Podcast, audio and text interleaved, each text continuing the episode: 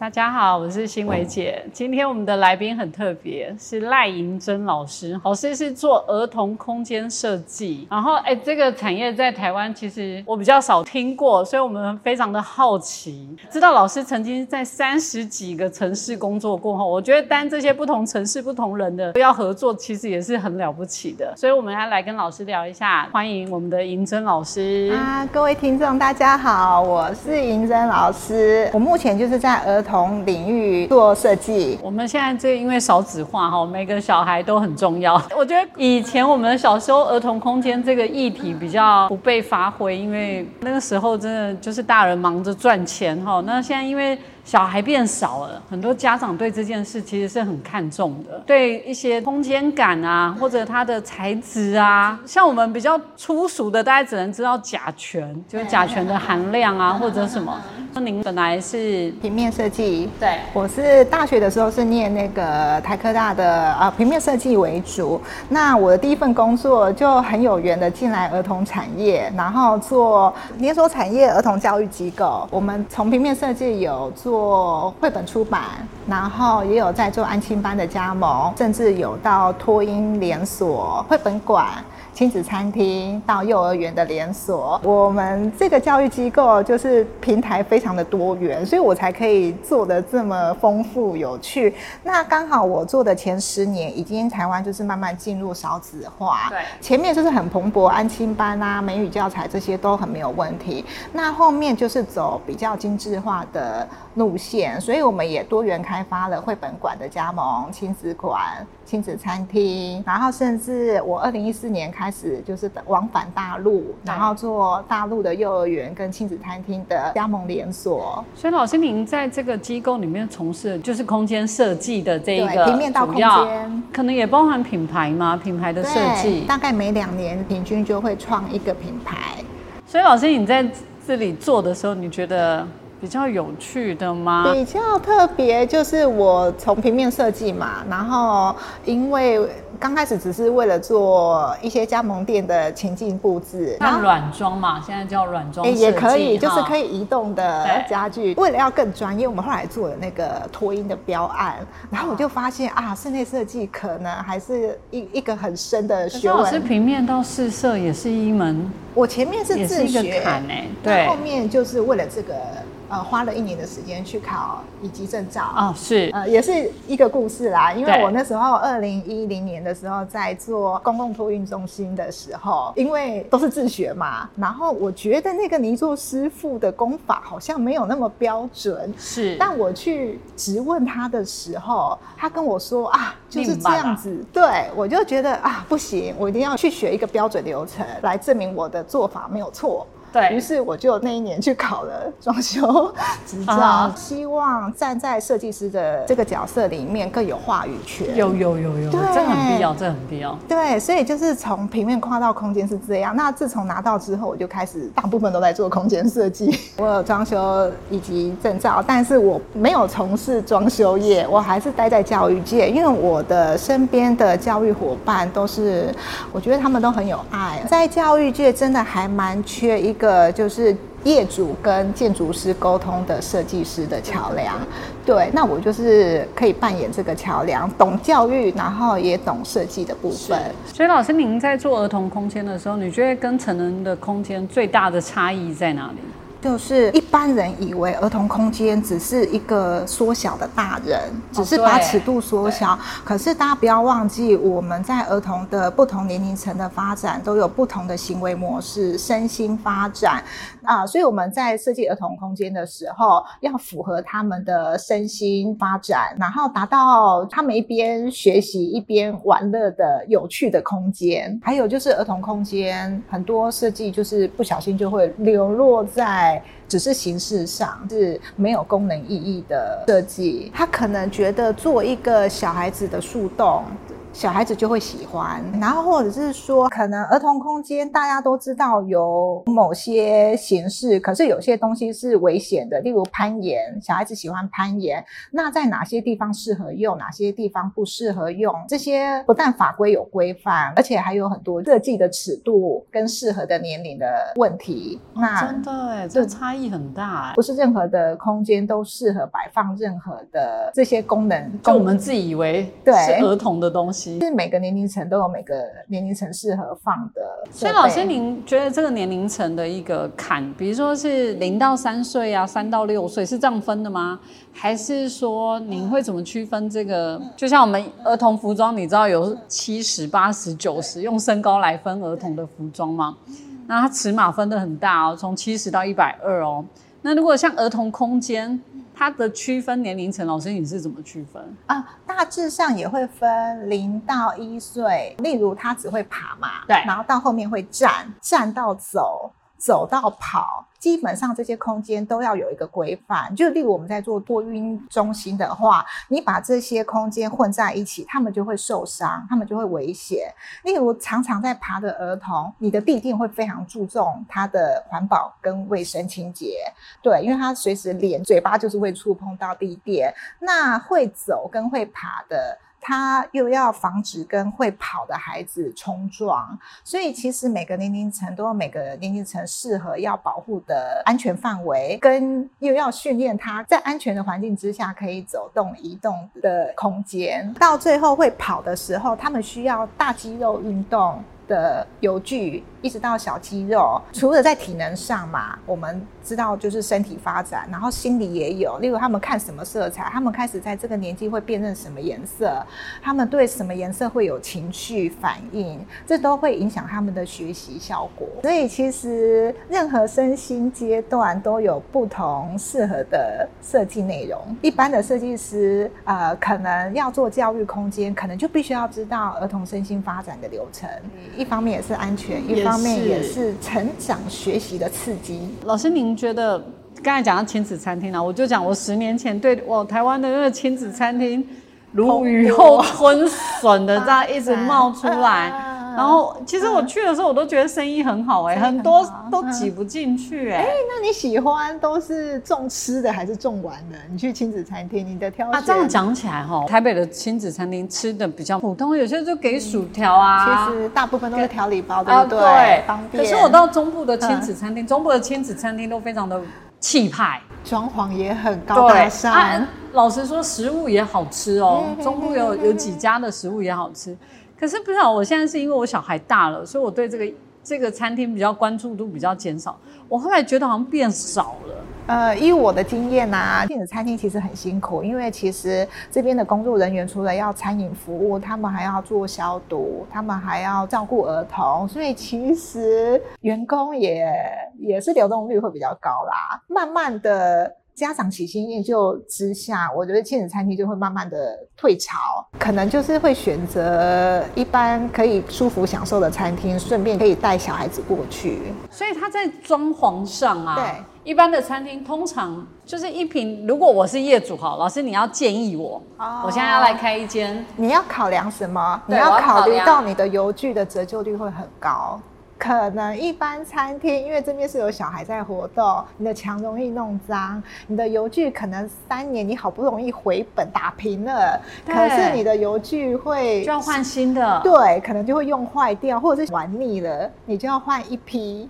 今天走公主风，下一次走艾莎风，对，就是要迎合每一个流行的趋势。还有一个衰退的原因，是因为最近政府广设亲子馆，所以其实很多家长其实已经很喜欢带儿童去不用钱的亲子馆玩一整天，或者是走户外。尤其是最近露营风也很丰盛，所以亲子馆就稍微有一点点退潮。大家觉得带小孩去户外体验可。可能更能快乐啊，正常的发展。所以老师，您刚刚有提到说，其实您在大陆的时间其实也蛮长的哈。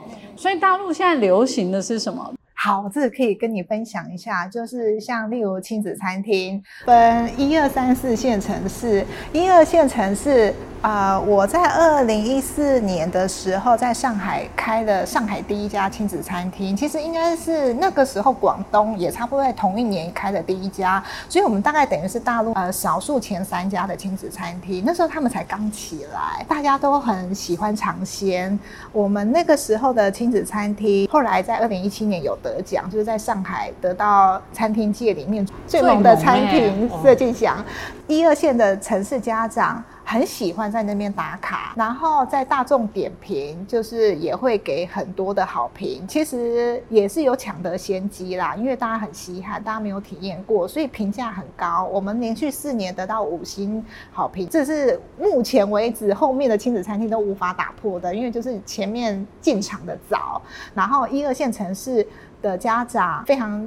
稀罕来体验，可是我后面几年走了三四线城市，我发现他们的家长没有那么习惯去亲子餐厅用餐，他们还是习惯去旁边的德克士炸鸡或是肯德基吃完之后，他们觉得应该还是要在外面吃完，然后再来这边上活动，他们没有亲子餐厅这个概念。没有觉得要在这边用餐，所以后来发现我还是要去进修一些经营管理的课程，因为我发现每一个城市的消费习惯跟会投入教育的预算、家长特性都不一样，所以我觉得要去念一些管理的课程，让我在帮业主做设计的时候可以更有平效。可能餐厅用餐区可以多一点，有些地方课程多一点，有些地方。可能，呃，硬体要好玩一点点。其实我在跑完大陆之后，我发现就是城市的级别跟消费的习惯，的确是有很大的不一样。可是老师啊，我觉得像台湾啊，其实之前我会觉得，哎，不同县市的落差会很大，或者是什么的。呃，就像以前我们都会觉得，以前你餐厅就是要或者店面你要开在街边路路边，有没有？对。可是因为现在有 Google Map 了，没错。你开在深山里，不一定生意好到不行，这也很有可能哈。对。整个一个没有区分的状况，好像会越来越在台湾啊，越来越明显。尤其是这两年越来越明显，对不对？大家都有外卖之后，麦当劳平数就不用这么。大不用在这种地标建筑，对这个其实应该也会影响到对设计空间的一个状态也影响很大的。嗯，有有有。如果是以疫情来说的话，例如我在大陆案子比较大啦，这两年来说的话，以前他们很。追求大平数，例如我开过一个培训中心，它有十个教室，它可以容纳三百个小孩在里面。可是，在疫情期间，他们知道不能群聚了，所以他在这两年选的点，他们就是选小了一半。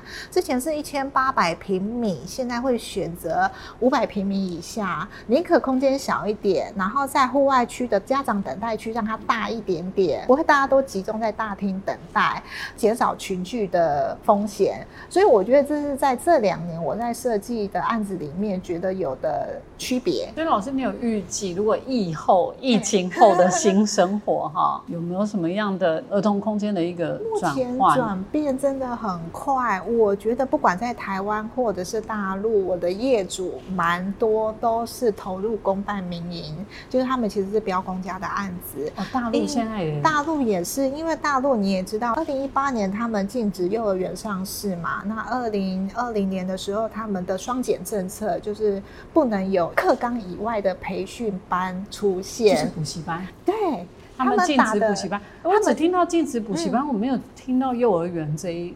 幼儿园没有，但是他们跟客禁止上市。呃，禁止上市那个是前面，后面二零二零年打的是补习班、补习班培训中心。他只要跟课纲没有关系的课程，包括英语，主要就是英语。英语补习班。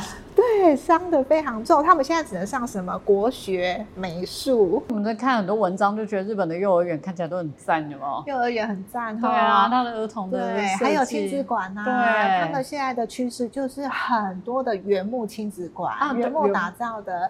哎，这在我的第一堂初阶课有很多的案例。我有一个就是前十大日本的那个木质亲子馆，是，对木质。其实日本有一个很好的设计公司，他在。做儿童产业，呃，幼儿园的设计已经有四十年，他已经传到第二代了。他们非常注重小孩子接触自然，所以他们有一个非常好的理念。第一个就是他们的幼儿园设计出来会给小孩大量的运动空间，这我在我的案例上会多做很多的范例跟解释。幼儿园其实学习不是最重要的，最重要是让他们运动，让他们发泄精力，然后感官体验更多的生活刺激。反而学习对他们来说，哎，现在不是那么的重要，体验生活跟文化比较重要。那还有它一个特色是，他发现现在的教育环境太。多人造的物品，例如我们有太多贴皮、光滑面，主要是为了好打理，没有错。可是幼儿相对来说太少刺激真正的有质感的物件，例如原木的桌子，例如石头地，或者是水池。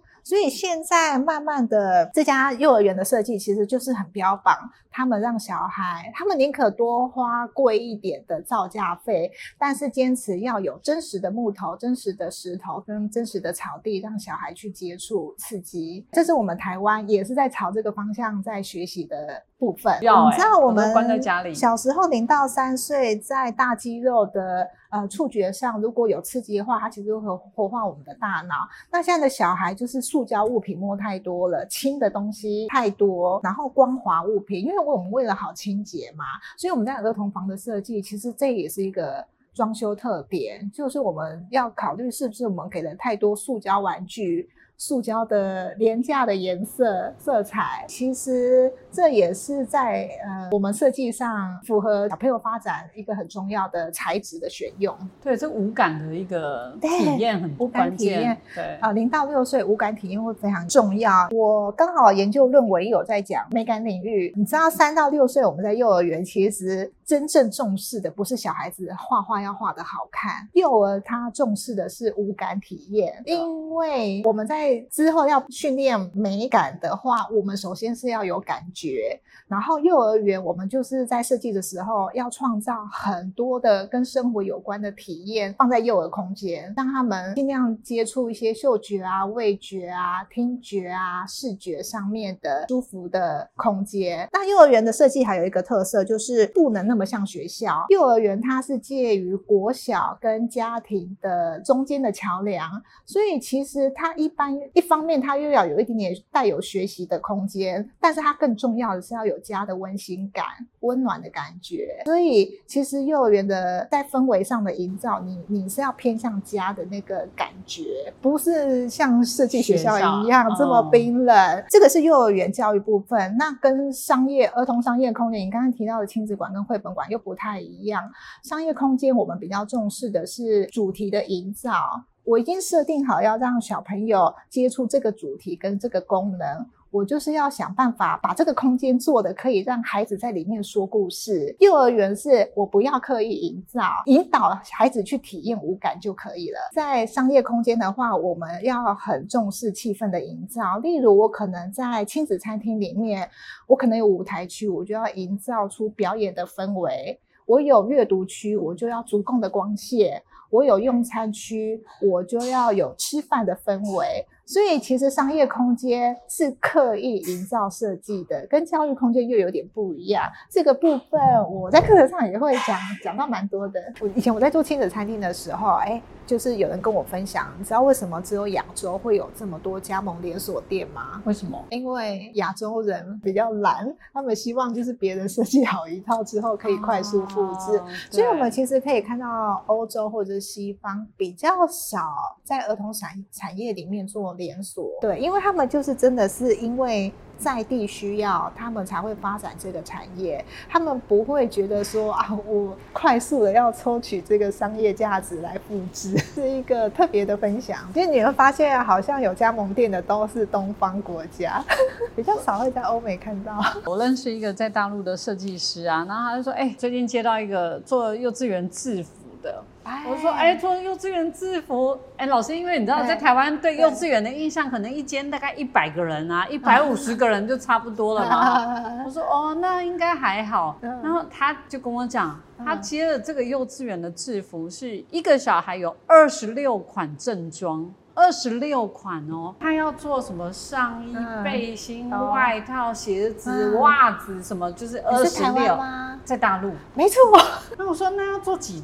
就是量量是多少？对六千套。六千套，在那边都是多加两个零。我们有一个对有一个同学在那边做凉亭，就一次出货是两百两百套凉亭，凉亭，对，两百套设计，对。对，他那边就量很大，你说的没有错啊，因为大陆的幼儿园之前真的很火的时候，其实大陆幼儿园。它都是九个班起跳，通常他们幼儿园的规模就是像我们一个国小这么大，他们就会有正装、有便装、有运动装，他们的正装就要走26英式，有背英心、帽子、领结什么的，所以我们在设计上也觉得哇，怎么这么复杂？不是是我们幼儿园只要一个围兜就可以解决的 台湾事。就是一个围兜。我们都要做幼儿园的搭配服装设计，对，我们都会跟那些厂商找出符合这个幼儿园设计的周边商品。因为我刚才提到，我们有在做品牌设计嘛，对是所以它的班牌、它的服装、它的提袋、它的便当袋。本，对课本、教材、教具，对对，只要你能想得到的周边，我们这边都都有接触过。很厉害耶！这是一个很大的对，真的商不是只有一件围兜啊。嗯，可是还有一个趋势是我发现这三年啦，资讯太发达了，所以我觉得这两三年反而是业主自己本身有一项技能，例如他可能什么课程里数理开得很好，英文开得很好，所以其实他走们亮点发展，就是个人特色化的店，嗯不走加盟。他们其实我们现在在虾皮订购客制化的商品也非常方便嘛，方便对啊，我们有自己的书包、自己的制服、logo 可以客制化，所以其实我觉得现在也会慢慢走向个人化品牌，不一定会走加盟。然后因为大陆的印刷。客制化的商品蓬勃，所以也会让你订购成本更低，然后价格也不高，跟以前相对比较起来，我觉得慢慢我这边接触的业主都不是以靠量大来做这些周边商品，可能他只是个人的一两间店面，他们就可以做到这边周边商品了。所以这整个市场的状态应该都是一致的平哈。平行就没有说特别大的机构财团，对，然后比较是个人。那他如果教材方面他不擅长，他可以去跟教材厂商合作啊。他如果想要走云端数位，他不擅长，他可以去跟 APP 的业者合作，就不一定什么都要靠加盟的资源。是他们只要找各领域不同专业的人士，就可以做出自己的品牌。真的，这个商业行为模式的改变，因为资讯太好、太方便了。是从五年前我们就发现一个趋势，很多来做加盟的人，其实加一两年之后，他们学会之后，他们就会自创品牌啦。对也是有慢慢有在转变真的跟台湾一样啊。台湾现在要加盟，可能啊。这是两岸，两岸都是。对我觉嗯得是一个趋势，对，要有自己的特色的一个状态。对，我们现在在设计的时候，就是面对各行各业的业主，就是要否克制化啦。现在没有说什么都走哪一个风格。其实我们这些课程其实真的不是针对设计师，你只要是一般的老师啊，或者是从业人员，甚至一般的家长，你都有办法找得到管道，可以把你的想法给制作出来。近几年还有流行是比较轻装修，以前会觉得儿童空间要做的很造型很多，颜色很多，很复对对对杂。是那是另外一种风格，还是有它的存在，就的确是有这样子的风格，没错。可是，在教育空间，尤其是教育空间，你造型做的够多，你的甲醛就多，你的造价就贵。所以，其实我们大部分的装修风格，近几年也会转变到家具设备上，靠家具设备来加分，比较是带得走的，而不会把固定式的装修做太多。一方面，消防那些可能呃一米五以上的法规也是规定蛮多的，然后一方面造型其实会看腻。那如果在教育空间的话，我们是必须要依照儿童的发展来求求新求变，空间的弹性是需要很大的。这个空间把设备移走之后换另外一个设备，它又可以变成是另外一个教学空间。所以就是不要做太多固定的造型跟物件来僵化这一个空间。举例来说，像我们现在这么多书都数位化嘛，我们在图书馆的设计上，其实就有一半的空间其实以后都会变成数位化。那剩下空间会变什么？就会变成是一个团体讨论或者是个人的阅读。